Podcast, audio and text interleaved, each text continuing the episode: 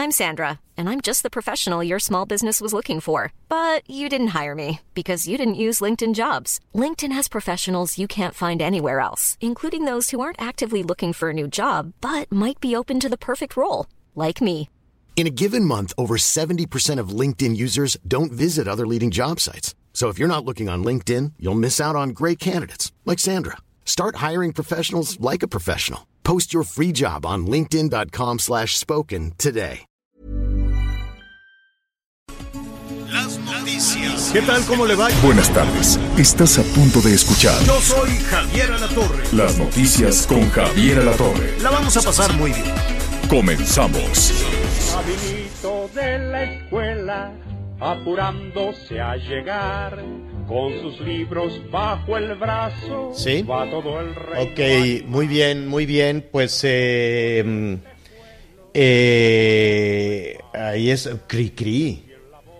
Porque será por el tema de San Luis, de Coahuila, de Jalisco. Seguramente porque miren, eh, se regrese a las escuelas. Pero el tema que hoy nos ocupa, de, nos ocupa de nueva cuenta, primero, antes que nada, saludarlo, darle la bienvenida con muchísimo, con muchísimo gusto a una semana que ya desde, desde ayer domingo andaba con una intensidad enorme. Así es que nos vamos a apurar porque hay muchísimas noticias, sobre todo lo que tiene que ver con la vacunación en uno de los eh, municipios, una, uno de los centros urbanos, por decirlo de esa manera, más grandes del mundo. Entonces, pues imagínese usted el grado de complejidad que tiene llevar a cabo la vacunación en Ecatepec y qué noticias hay para el resto del país. Miguel Aquino, ¿cómo estás? Muy buenas tardes. ¿Cómo estás, Javier? Muy buenas tardes. Buenas tardes a todos nuestros amigos. Me da mucho gusto saludarlos. Y bueno, Javier, la noticia que en este momento se está dando y se está confirmando es que las escuelas privadas de todos los niveles en México están proponiendo regresar a clases presenciales a partir del lunes 1 de marzo.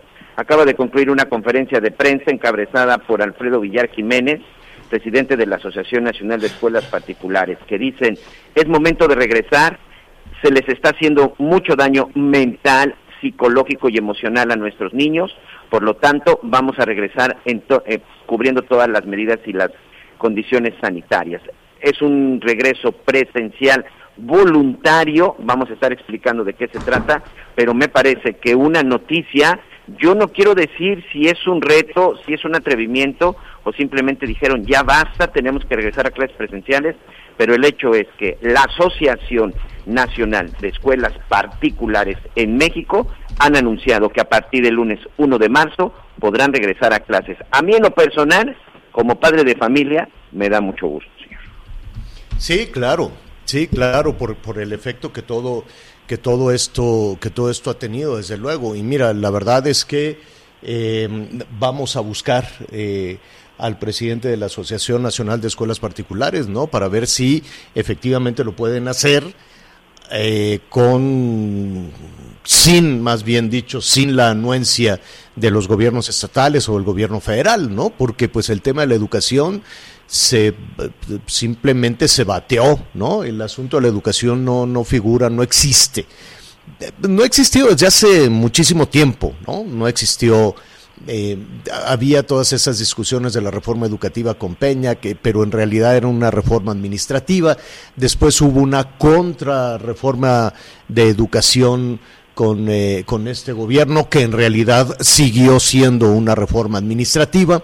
Y en el centro de todas estas propuestas que tienen que ver con educación, siempre está un tema importante, sí, ¿no? Que es el tema de los dineros, de los sueldos, de los bonos, de, de, ¿no? de que los maestros ganen bien, de que les paguen y que si hay paros y que si no hay paros, que si la gente, que no, ya por estas fechas empezaban las organizaciones y los movimientos, porque acuérdate que tradicionalmente en mayo, pues venían los bloqueos, los bloqueos de carreteras y, y, determinados este, sectores de la coordinadora o del mismo sindicato, pues iban presionando y presionando por más dinero y luego eran las marchas, todo era el dinero. O sea, si somos eh, honestos, todo el tema de la reforma educativa es dinero. Es administrativo, es la situación de las plazas, quién controla las plazas, si se heredan, si no se heredan, si van, si no van, ¿no? Y la verdad es que hay muchas partes del país donde efectivamente las maestras y los maestros han batallado muchísimo, hay otras donde no, donde ganaban muy bien, donde tenían sobresueldos, donde tenían varios sueldos, en fin, siempre ha habido una oscuridad en el sindicato, en la coordinadora, y ni se diga en eh, los eh, en las oficinas de la Secretaría de Educación Pública donde de cada peso pues en realidad llegaban algunos centavitos al, al salón de clases entonces pues nada son años y años donde los niños no han importado donde las niñas, los niños y los padres de familia no han interesado definitivamente. Y ahora con este tema de la pandemia, justo este, el próximo mes, en marzo, Miguel, estaríamos ya cumpliendo un año, ¿te acuerdas en aquel puente que se adelantó de la primavera? Y entonces este, los niños hicieron un puente y desde ahí ya no volvieron. Desde ese fin de semana que se fueron de, de puente, déjeme ver si era, era 13, si no me recuerdo, si mal no me acuerdo era un viernes 13 o, lo voy a checar con, con todo detalle. Dentro de dos semanas las niñas y los niños van a cumplir un año en su casa sin ir a clases. Un año perdido. Porque cada vez que empieza la discusión, que hubo un enroque y que hubo cambios en la Secretaría de Educación Pública, toda la discusión es a partir del dinero y de las situaciones laborales. Nadie se ha puesto a pensar en las niñas y los niños. Nadie se ha puesto a pensar en qué aprenden en el sistema educativo. Nadie absolutamente. Claro que es justo ver cuál es la situación de las maestras y los maestros, desde luego, pero esos son temas administrativos que también deberían de tratarse. Es decir, no por tratar el bienestar económico de los maestros, ah, se va a descuidar eh, la curva de aprendizaje, el conocimiento de las niñas y los niños, y créeme que eso se ha olvidado por lo menos en el sexenio pasado y en lo que va de este. Nadie se ha detenido a pensar en qué están aprendiendo, cómo están aprendiendo, cuál es el modelo de aprendizaje, nada. Y ahora, si lo vemos desde el punto de los padres de familia de la Asociación Nacional de Escuelas Particulares, pues también va a ser muy interesante porque ellos siguen cobrando. Que yo sepa, o, o, por lo menos hay que preguntarle a los padres de familia, creo que las colegiaturas y las cuotas y el transporte y todo lo demás se sigue pagando o no. Todo se sigue pagando, señor. Seguimos pagando inscripciones, seguimos pagando libros, seguimos pagando material de trabajo, seguimos pagando prácticamente, o sea, todo, no se ha descartado nada. Y fíjate que, eh, eh, bueno, mis hijas que tengo la oportunidad, bueno, pues de que estén en una escuela particular, es interesante porque en alguna charla con los profesores, con la escuela, se les decían, oye, pues danos oportunidad y danos este chance de no pagar esto, de no pagar aquello, pero también había una explicación que a mí sinceramente sí me parecía muy justa por parte de los dueños, de los directivos de las escuelas. Dicen, en el momento que yo deje de cobrar esas colegiaturas, voy a tener que dejar de sin trabajo a mucha gente, porque finalmente pues a los campos se les sigue dando mantenimiento, a las aulas se les sigue dando mantenimiento, es decir, los maestros están trabajando de manera virtual, pero están trabajando, la gente administrativa al final sigue llevando todo este control porque los chavos siguen eh, teniendo sus exámenes y clases, es decir, a medida de que yo empiece a hacer eso, voy a empezar a dejar gente sin empleo, pero también voy a empezar a descuidar el plantel educativo. Entonces de repente se empezaron a hacer algunas negociaciones, pero tenían razón, señor, porque al final si dejaban de recibir ese dinero, bueno, pues ya tenían que empezar a dar de baja gente, se tenían que empezar a descuidar muchas de las escuelas. Este anuncio, sinceramente, te voy a ser sincero, es un anuncio que como padres de familia nos puede sorprender, porque si es así, pues a prepararse ya para que el lunes estén regresando. El 13 de marzo del 2020, como tú bien dices, ese viernes, fue el último día que los chavos regresaron a las escuelas, porque el 16 hubo puente, ya 17 y 18 ya no se presentaban y dijeron que a partir del 19 se suspendían. El 13 de marzo del 2020, ese viernes, fue el último día que los chavos estuvieron en un plantel educativo y prácticamente un año después existe la posibilidad, por lo menos en particulares, que regresen de manera presencial voluntaria, eso es muy importante, a las aulas. Insisto, creo que es una buena noticia. Sí, es una, es una muy buena noticia. Hay que este, pues es un anuncio, Miguel. Yo, o sea, yo diría que es una buena noticia cuando, eh, eh, o sea, aquí viene pues un mar de dudas, ¿no? ¿Qué dice en ese sentido la Secretaría de Educación Pública? ¿Qué dicen los maestros? Los maestros han dicho, no, pues a nosotros nos vacunan o no damos clases este, la, la, situación de las instalaciones, que dice también otro sector de los padres de familia. Aquí estamos hablando de la Asociación de Escuelas Particulares, ¿no? Es correcto. Entonces habrá que ver qué dice un, sector de los padres de familia, qué dice el otro sector. El asunto está muy, muy, muy interesante. Vamos a ver al ratito ahí en Jalisco, donde, pues, eh, si no me equivoco, ellos ya estarían listos también eh, para regresar eh, ya en marzo, ¿no? A las a los eh, de manera presencial a las escuelas, pero pues este veremos desde luego. Oiga, em, vamos a platicar en un eh, en un momento más con Fernando Vilchis, es el alcalde de Ecatepec, para ver cómo se está desarrollando este este proceso de vacunación, nada más compartir con, em, con nuestros amigos en el resto del país y más allá de nuestras fronteras, que Ecatepec es uno de los centros urbanos más grandes del mundo. ¿No es así, Miguel?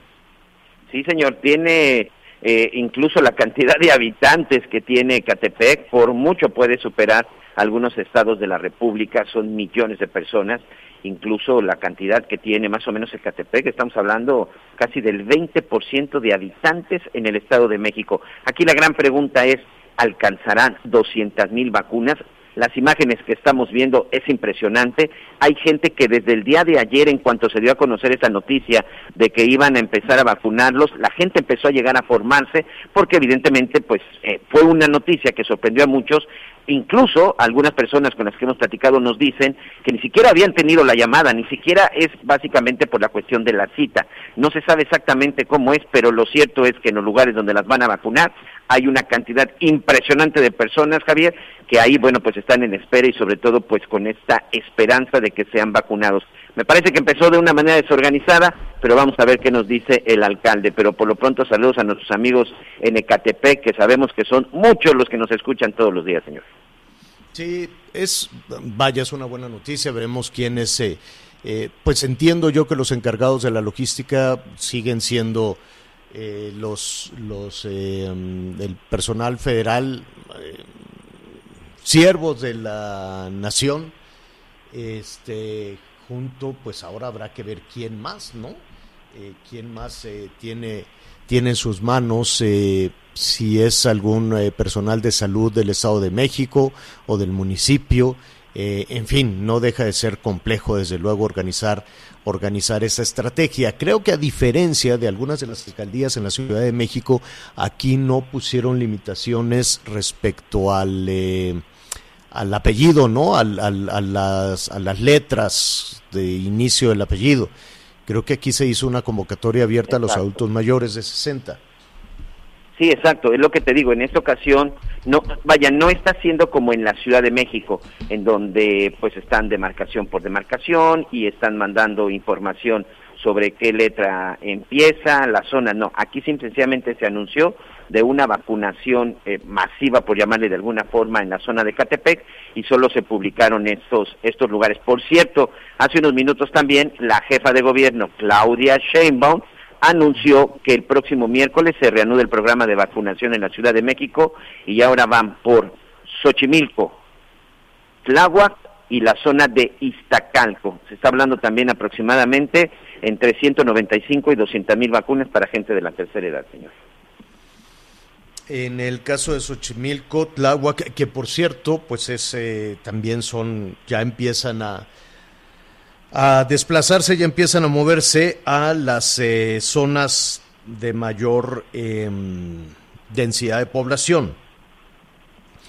Y en esta zona les van a poner la vacuna rusa, si no me equivoco, porque ya, es toda una complicación. Este, ¿En Ecatepec? En Ecatepec y en, no, en el gobierno, en la Ciudad de México. Es correcto, señor en la Ciudad de eh, tenemos por ahí el sonido de la jefa de gobierno. Si quieres A ver, vamos a escuchar lo que dice la jefa de gobierno al respecto.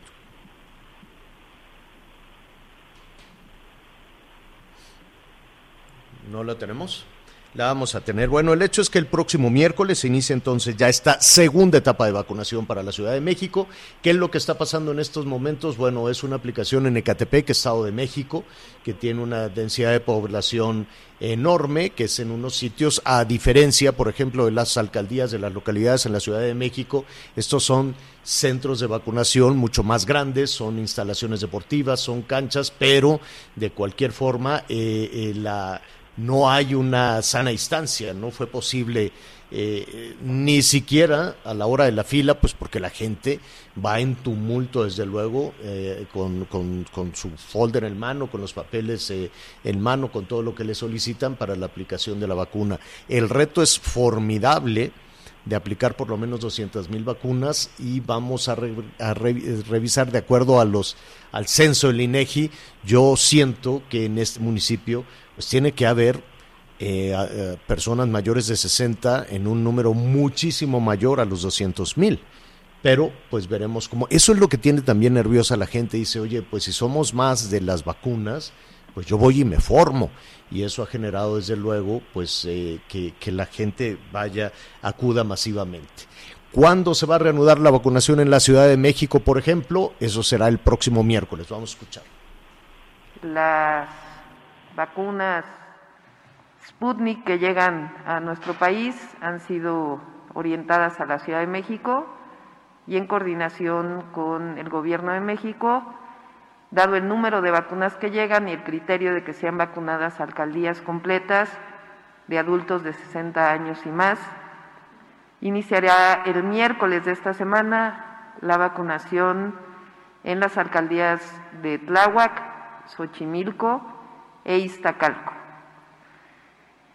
En esta ocasión y por las características de esta vacuna, que tiene que conservarse a menos 20 grados por lo menos, eh, vamos a cambiar el esquema de vacunación. En vez de unidades distribuidas en el territorio, ahora vamos a tener macroquioscos de vacunación con características especiales. Macroquioscos pues no se imagine usted un kiosco, porque cuando uno ve el kiosco, por ejemplo, el kiosco de la plaza, pues es un lugar chiquitito.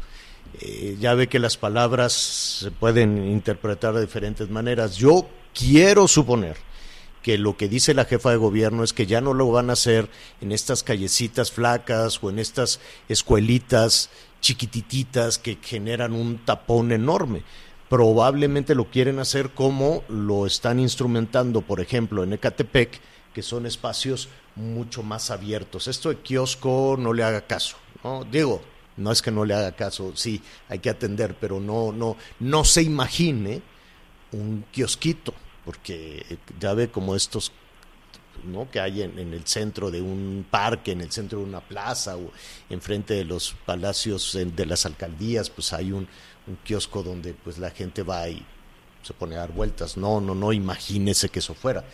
Quiero suponer que son estacionamientos o son áreas abiertas o es algo, algo por el estilo. ¿Cómo está desarrollando en este momento la vacunación? Me da muchísimo gusto saludar a Fernando Vilchis, alcalde de Ecatepec. ¿Cómo estás, alcalde? Qué gusto saludarte. Javier, un gusto saludarte. Pues mira, muy bien, se está desarrollando de manera tranquila, muy ordenada y bueno, pues sí, hubo un sobrecupo, pero estamos solucionando, estamos solucionando todo este, este, todo este escenario y además tenemos las vacunas suficientes para poder este, ir avanzando en ese tema. En esto de las vacunas suficientes, pues eh, hemos recibido muchísimas eh, llamadas, Fernando, eh, porque dicen, oiga, son eh, 200 mil dosis, si no me equivoco. 200 mil dosis de Sinovac, de la vacuna china. Eh, pero ¿cuántos adultos mayores hay en, eh, en Ecatepec, Fernando? Sí, eh, bueno, vamos a este a este ejercicio. Hicimos conjuntamente con el gobierno federal un primer registro. Hicimos el registro y, perdón. Sí, te escuchamos. Ah, perdón, hicimos un registro, nos están mandando las primeras eh, 200 mil. No, no, no he escuchado eh, que a lo mejor los días que serán las únicas. Nos están mandando ahorita un bloque de 200 mil. Y bueno, pues nosotros vamos a abrir nueve sedes. Hoy estamos aperturando dos. Nosotros hicimos llamadas, el gobierno federal hizo llamadas, nos pasó el dato que fueron 2.400 llamadas para 2.400 asistentes. Sin embargo, bueno, se presentaron pues muchísimos más eh, ciudadanos de lo que teníamos nosotros previstos, pero en la mañana se presentaron personal del gobierno federal y se acordó que la intención del presidente de la República es vacunar y por lo tanto se van a vacunar a las cerca de 4.500 personas que se presentaron en estas dos sedes y está avanzando muy rápido. La verdad es que en estos dos centros estamos llevando muy bien el tema de la vacunación. A ver, entonces, eh, para ser un poquito más claros, eh, porque hay cierta preocupación, ¿va a haber más dosis de esas 200 mil? Yo considero que si estuve platicando con el gobierno federal, considero que este, lo que pudiera estar por encima de eso, pudiéramos estar ya hablando de poder este, participar en un número mayor. Y bueno, por supuesto, ahorita tendremos que ir avanzando en pues la, la vacunación es un primer ejercicio ahorita, son nueve sedes y bueno, 200 mil eh, vacunas no es cosa menor y este pero bueno sin embargo pues tenemos que avanzar tenemos que este aperturar todos los centros apenas llevamos dos dos de nueve y mañana abriremos los demás. Entonces la verdad este Javier creo que va caminando muy bien este tema y pues te comento los que se presentaron que no estaban en el registro o sea me refiero en el registro para hoy no quiere decir que no registrados pues decidimos eh, realizar la vacunación de manera genérica. Eh, ¿Cómo se decide o cómo se enteran las personas que pueden acudir a, este centro de vacunación? Eh, les están llamando, están haciendo las llamadas correspondientes. Por supuesto, estas llamadas, quiero ser así muy enfático, las realiza el gobierno federal a través de la Secretaría de Salud. Ellos están a través de los registros que se realizaron pues eh, están ellos haciendo las llamadas correspondientes y es como están acudiendo. Realmente sí ha habido una buena y extraordinaria convocatoria y además un gran orden. Eh, respecto al respecto al orden, eh, pues veíamos que desde ayer por la noche, desde la madrugada, pues muchísimas personas estaban tratando de localizar el, centro de vacunación, algo de algo de confusión, eh, primero porque entiendo que no se han que no se abrieron los días a los que hace referencia simultáneamente, eso se hará a lo largo de la semana, pero ¿por qué no se abrieron los 10, alcalde?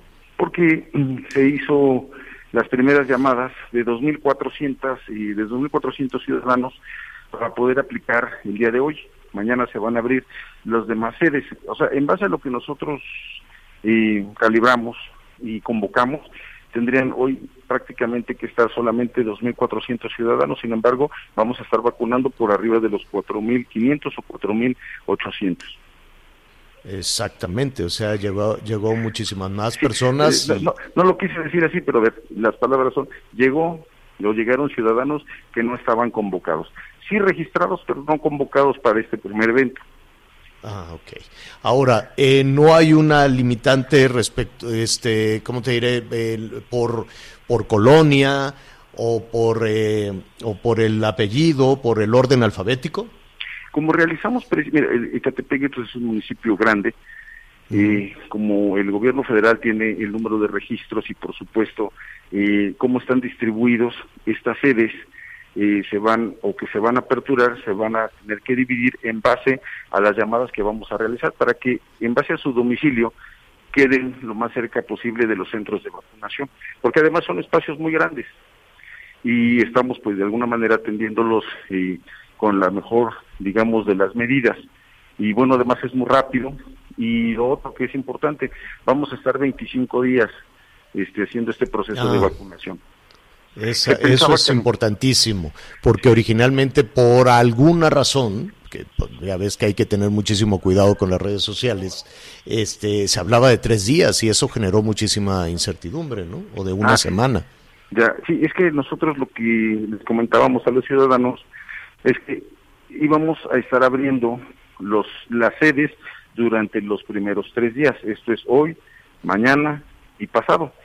Y bueno, aleatoriamente, después de abrir todas estas sedes, se sumarían 25 días a esta gran campaña, esta cruzada prácticamente de, vacunación.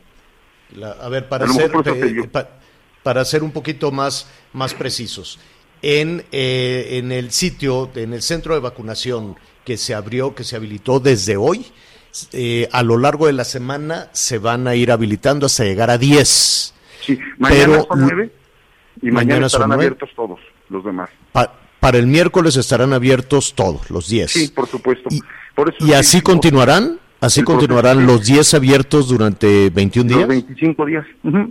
Y por eso es que dijimos, bueno, pues abrimos hoy dos, realmente fueron dos. Teníamos planeado uno porque son 2.500 este, personas. En el centro cultural caben más de 8.000 personas. Dijimos, es muy correcto 2.400. Pero bueno, nos sobrepasó el, digamos en este caso, pues la, también la, el llamado de la ciudadanía, la inquietud, la incertidumbre tal vez, pero en este momento lo que les podemos decir es durante estos 25 días tendremos que aplicar las 200.000 mil vacunas. Eh, te están preguntando, estás recibiendo muchísimas eh, llamadas, ahora lo, lo veremos incluso con Miguel Aquino. Estamos platicando con Fernando Vilchis, es el alcalde de Catepec. Eh, alcalde, te están preguntando, oiga, si yo no me registré en ninguna página y tampoco me hablaron por teléfono, ¿qué debo de hacer? Y bueno, en este momento tal vez pudiera pensarse, por eso fue la incertidumbre, ya estoy registrado, pero no me llamaron, entonces voy se pensaba que eran tres días, no, van a ser 25, van a ser nueve espacios y lo otro es que tendremos que ir también revisando los temas excepcionales, o sea, algunos que tal vez por alguna razón no se hayan registrado en la plataforma, o también a lo mejor algunos ciudadanos que pudieran tener alguna, y pues a lo mejor que hayan sufrido algún accidente, que tengan alguna parálisis, etcétera, tendremos que tal vez eh, ir a los domicilios a hacer las vacunas correspondientes acudir. Este, eh, sí, insisten mucho en esto y hay personas que señalan que, que, o no conocen la tecnología, adultos mayores, o no tienen acceso a la tecnología y que tampoco tenían la posibilidad, muchas personas que se manejan con teléfono celular de algún pariente, de recibir la llamada de un este bueno, no necesariamente era un siervo de la nación o servidor de la nación, bueno, personas que ni recibieron llamadas ni tienen la posibilidad de, de, mm, inscribirse. Son adultos mayores, ¿pueden acudir a lo largo de estos centros, a lo largo de estos días a los centros? Eh, ya nosotros publicamos las sedes que se están este, que se van a utilizar. Podrán acudir ahí. De hecho hoy en la mañana acudieron algunos y ahí se estuvieron haciendo los registros necesarios Perfecto. Bueno, un poco de paciencia. Hoy las la, la, radiación solar es importante. La fila, Fernando, pues la hemos revisado con nuestros compañeros reporteros y, y, pues la gente sigue llegando. La gente sigue sigue llegando. Dice, pues de una vez hago fila, aunque son los 21 días, hay que insistir en eso. Pero este probablemente sean más de cuatro mil. ¿Qué harán? ¿Los van a regresar? ¿Les dirán vengan después? Pedimos mucha paciencia pedimos que esperen la llamada y de todos modos estarán abiertos estos centros pues en este caso de, vacunación, pero también de atención. Y en este momento contamos así disponibles, que ojalá, esperemos no sea el caso, son 64 mil dosis. Entonces tendríamos la capacidad de los que llegaran de poderlos, este, de poderlos vacunar. 64 mil hoy. Sí, o sea, digo, por supuesto, no esperemos que se agoten hoy todas, porque pues necesitamos también disponer de personal, etcétera. Sin embargo, lo que quiero decir es que si llegaran un poquito más de los que teníamos previsto, estaría garantizada su vacunación. Hoy tenían previstos cuatro mil. No, 2.400. 2.400. Llegaron, llegaron 4.500, entre 4.500 y 4.800. A ver, pero la, la, la dosis, este Fernando, entiendo que no se puede almacenar. Eh, no, pero sí tenemos eh, los espacios. Quien se encarga de esto es el sector salud a nivel federal y quienes se encargan de la transportación es la Guardia Nacional. Este, pero entiendo que todas las vacunas que lleguen, todas se tendrían que aplicar. No pueden decir, bueno, no sobraron. Difícilmente se podría decir sobraron, ¿no? tenemos una planeación, por eso lo comento, para los 25, para los 25 días. Sin embargo, el excedente que pudiera llegar, por lo menos hoy, estaría garantizado.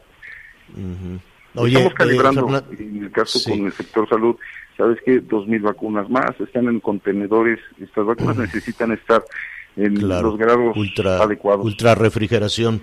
Este, Fernando, es el primer día eh, con dificultades desde luego. Si nos permites este mantenernos en comunicación contigo y que las cosas este en la en la logística pues eh, pues eh, pues avancen en la logística más que en la logística Fernando yo me atrevería a decir en la convocatoria porque una convoca con la llegada de las personas pues te puede rebasar cualquier logística por mejor planeada que esté no sí es correcto.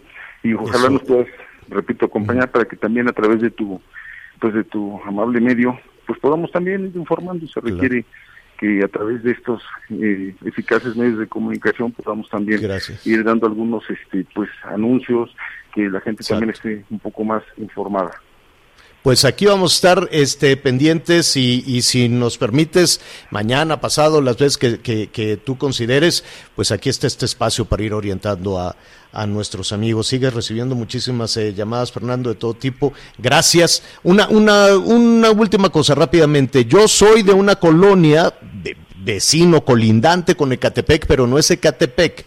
¿Lo pueden vacunar? Javier, en este momento es, nos imposibilita solamente porque están destinadas al municipio de Catepec tienen que ser residentes del municipio. Ah, aunque te separe una calle, pero residente del municipio. Sí, eh, digo, eh, necesitan pues que saber que son de este municipio, incluso con el CURP, pues este, hemos estado nosotros recibiendo, pero bueno, si fueran de otro municipio, la verdad es que... ¿Ya, no se toman fotos? ¿Ya no se toman fotos de, las personas y de la credencial del elector? No, no, no estamos pidiendo el curro, una credencial pues oficial, un comprobante de domicilio, nada más. Bueno, Fernando, muchas preguntas y si nos permites seguiremos en contacto. Javier, un abrazo a distancia y Gracias. Pues, estamos al pendiente de cualquier situación. Otro fuerte para ti es Fernando Vilchis, el alcalde de Catepec. Vamos a una pausa rápido, volvemos. Sigue con nosotros. Volvemos con más noticias. Antes que los demás. Heraldo Radio. La HCL se comparte, se ve y ahora también se escucha.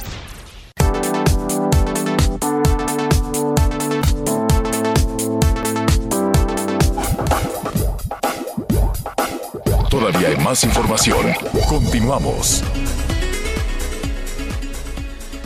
Bueno, a ver, con esto, con esto el regreso a clases presenciales, pues ya vamos a cumplir un año, lo comentábamos con, con eh, al, inicio del programa con, con, Miguel Aquino, y sabe que había también cierta confusión, porque el gobierno de la Ciudad de México publicó en la Gaceta Oficial que las universidades, que las universidades públicas y privadas ya podrían pues recibir a los alumnos, ¿no? Eh, de manera presencial, no a todos, pero sí aquellos que ya estén por terminar su carrera, aquellos que tengan que hacer pues algún tipo de práctica, algún tipo de trámite o tener que hacer investigación en laboratorios ya para, para, para avanzar.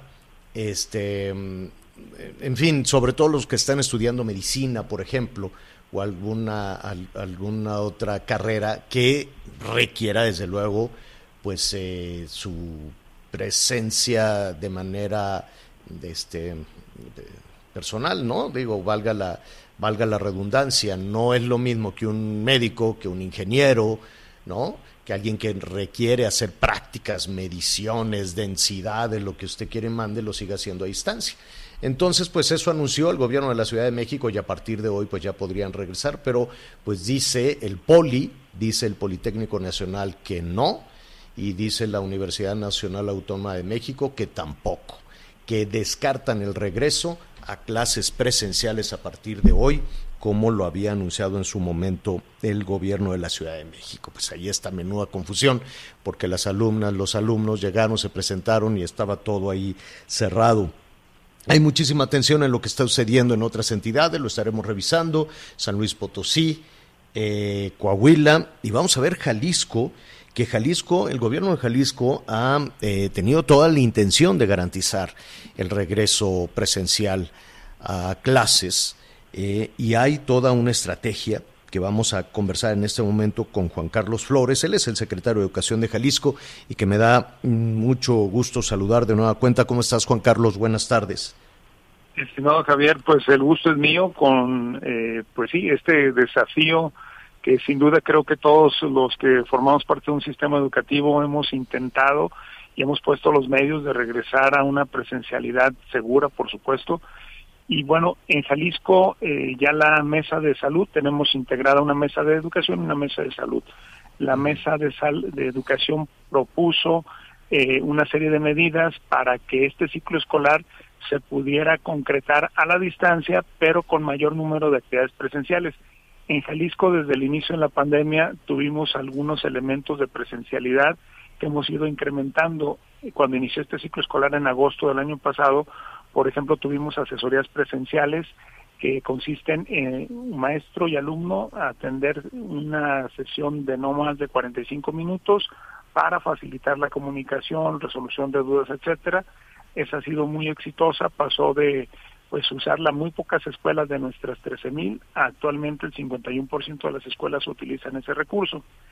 Hemos incrementado a partir del próximo mes de marzo, desde el primero de marzo, dos actividades más de presencialidad aunadas a las que ya teníamos, como por ejemplo la apertura de guarderías, el hecho de utilizar los laboratorios y talleres hasta un 30%, sobre todo en educación media superior y superior, que eso ha estado en marcha desde todo el ciclo escolar, pero ahora incrementamos eh, un concepto que le llamamos acompañamiento grupal, que consiste en que un maestro pueda tener hasta nueve alumnos para no sobrepasar diez personas por espacio físico, ya sea el aula, el laboratorio, una lonaria, etcétera. Y la segunda acción que eh, implementamos a partir del primero de abril es el tener actividades físicas, artísticas y culturales en las escuelas en espacios abiertos. También con esta restricción hasta de 10 personas simultáneamente en un espacio común y con eso pues pretendemos fortalecer el cierre del ciclo escolar a la distancia y también la misma mesa de educación y salud dispuso que independientemente de, de, qué pueda pasar, eh, nos encaminamos a que en agosto el ciclo escolar en Jalisco ya pueda ser presencial.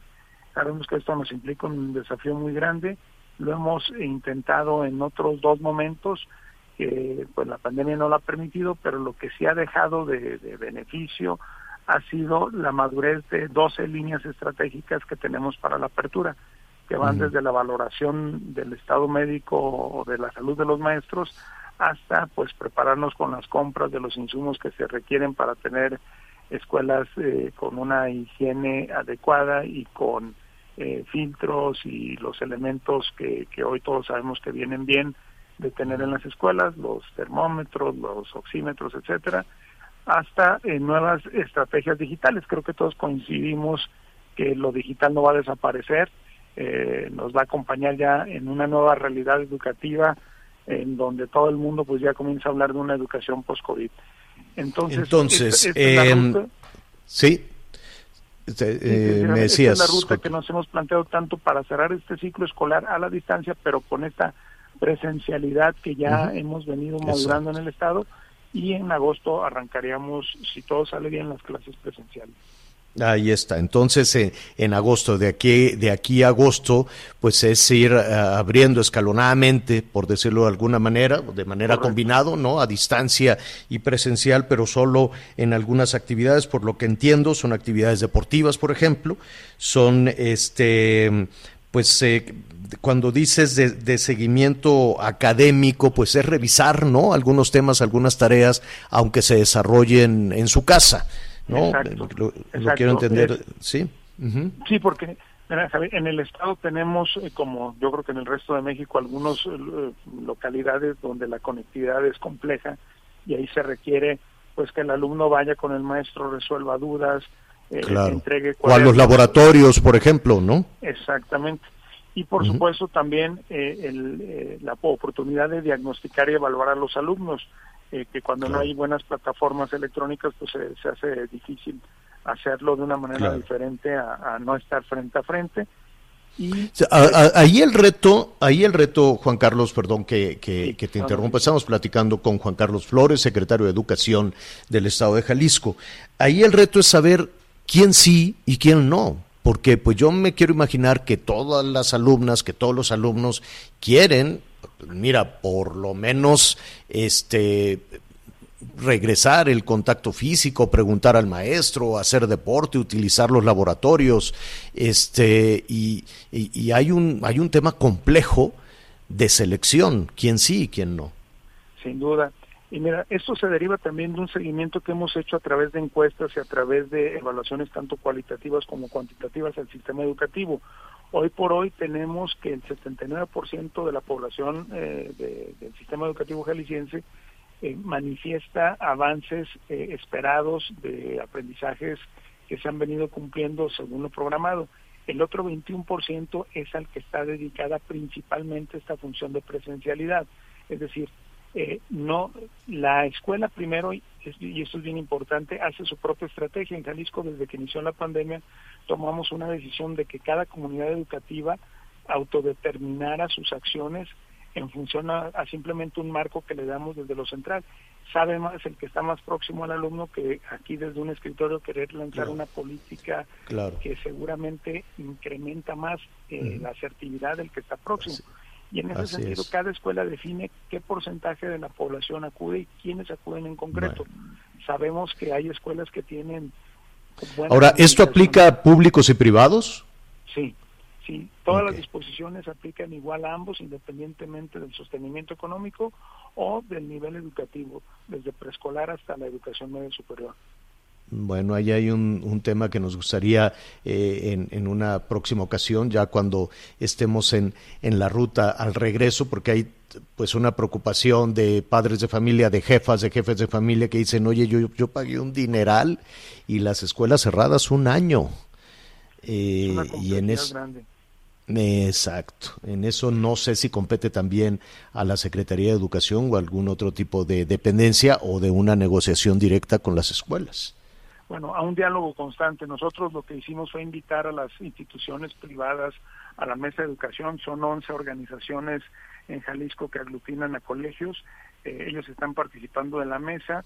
Eh, hace unos meses se pudo dar un apoyo considerando las comunidades económicas, en donde hay que decir de los 3.000 colegios que hay en, en Jalisco, la mayoría decidió apoyar solo a colegios que cobraran colegiaturas muy bajas, es decir, por arriba de los, por abajo de los dos mil pesos, de tal manera que se pudo apoyar a, a 300 escuelas que más, privadas que más necesidades tenían con uh, directamente con apoyo a su nómina. Eh, pero eh, aquí algo que creo que ha ayudado muchísimo también es eh, estas encuestas constantes que hemos hecho en donde tanto de públicas como privadas se divide en, en, un tercio de personas que sí quieren regresar, es decir, de padres de familia que quieren que sus hijos regresen, y dos que están eh, satisfechos o por lo menos eh, eh, aceptan ya esta manera mientras no se tengan mejor condición por la emergencia sanitaria.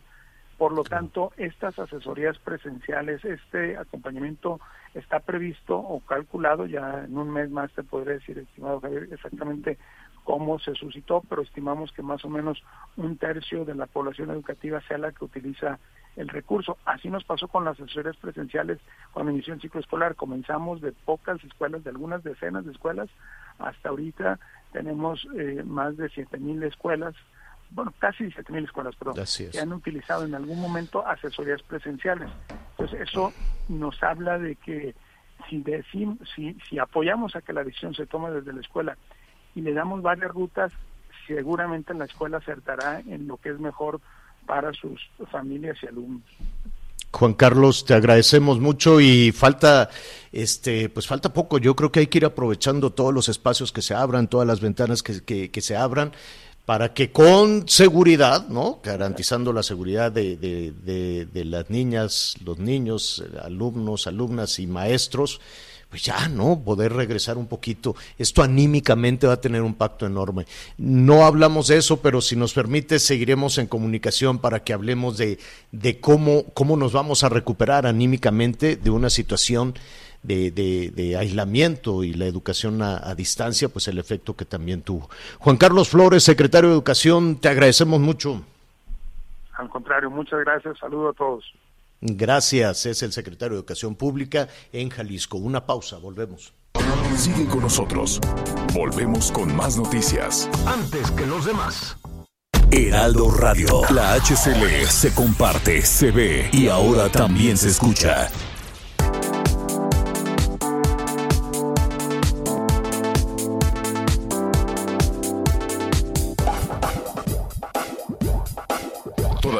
Información. Continuamos. Oiga, este, ya estamos llegando a la, a la primera hora de a la primera hora de emisión. Les recuerdo que nos acompañe, que esté con nosotros en la segunda parte del programa a través de javieralatorre.com, de Javier Alatorre MX. Eh, Miguel, ¿qué, ¿qué situación con la Auditoría Superior de la Federación?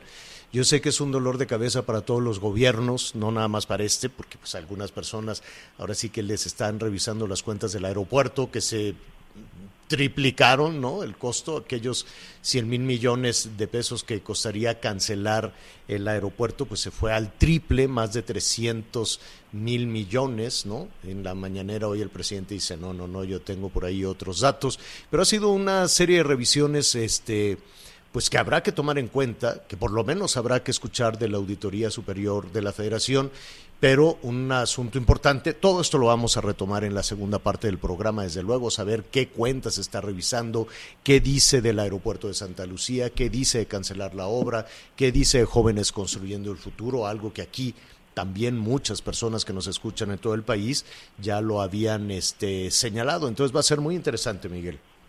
Sí, sin duda. Estamos hablando de pues de irregularidades de 67.498 millones de pesos. Y como tú dices, pues ahí hay varias obras, desde el Tren Maya, Dos Bocas, el financiamiento a Pemex, los jóvenes construyendo el futuro, pues resulta que se han estado pagando millones de pesos a jóvenes que ni se estaban entrenando, capacitando ni nada por el estilo, empresas que según los dieron de alta y que no existen, señor, también por ahí eh, la beca Benito Aquí habíamos denunciado pues, esas tranzas y, de hecho el presidente en su momento también le había llegado información de una serie de tranzas, de corrupción, de corruptelas con el programa, en particular el programa de jóvenes construyendo el futuro, ¿no? De jóvenes que se inscribían, no se presentaban, andaban por ahí, ¿no? Este, pues, dando la vuelta y regresaban por una cantidad menor del dinero. Y el que los inscribía se quedaba con una buena cantidad, ¿no? Le decía, mira, tú vienes, te doy aquí semanalmente o quincenalmente una lana y yo me voy a quedar con la otra, pero pues no cabes. Ese, que es un fraude, ya se había detectado, yo me acuerdo, ¿no? Sí, por supuesto, y ya de eso vamos a estar platicando en la próxima hora, señora. Así que, buenas tardes.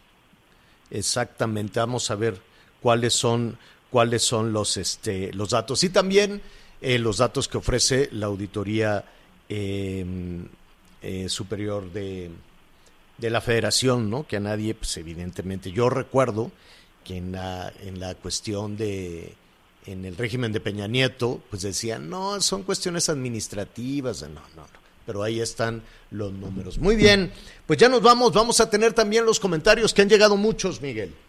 Así es, señor. En unos minutos más, si me permite, estaremos saludándolos. Y por lo pronto, pues gracias al Heraldo, gracias a Audiorama. Vámonos, señor. Así es. Vámonos en este momento. Audiorama, Heraldo eh, Radio, gracias. Buenas tardes. Siga con nosotros.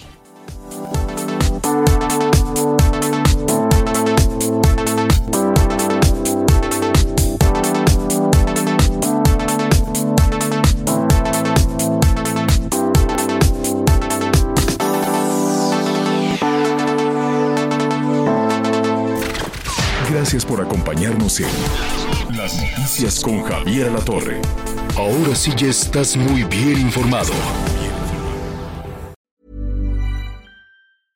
Imagine the softest sheets you've ever felt. Now imagine them getting even softer over time. That's what you'll feel with Bowl and Branch's organic cotton sheets. In a recent customer survey, 96% replied that Bowl and Branch sheets get softer with every wash. Start getting your best night's sleep in these sheets that get softer and softer for years to come. Try their sheets with a 30-night guarantee. Plus, get 15% off your first order at bowlandbranch.com. Code BUTTERY. Exclusions apply. See site for details.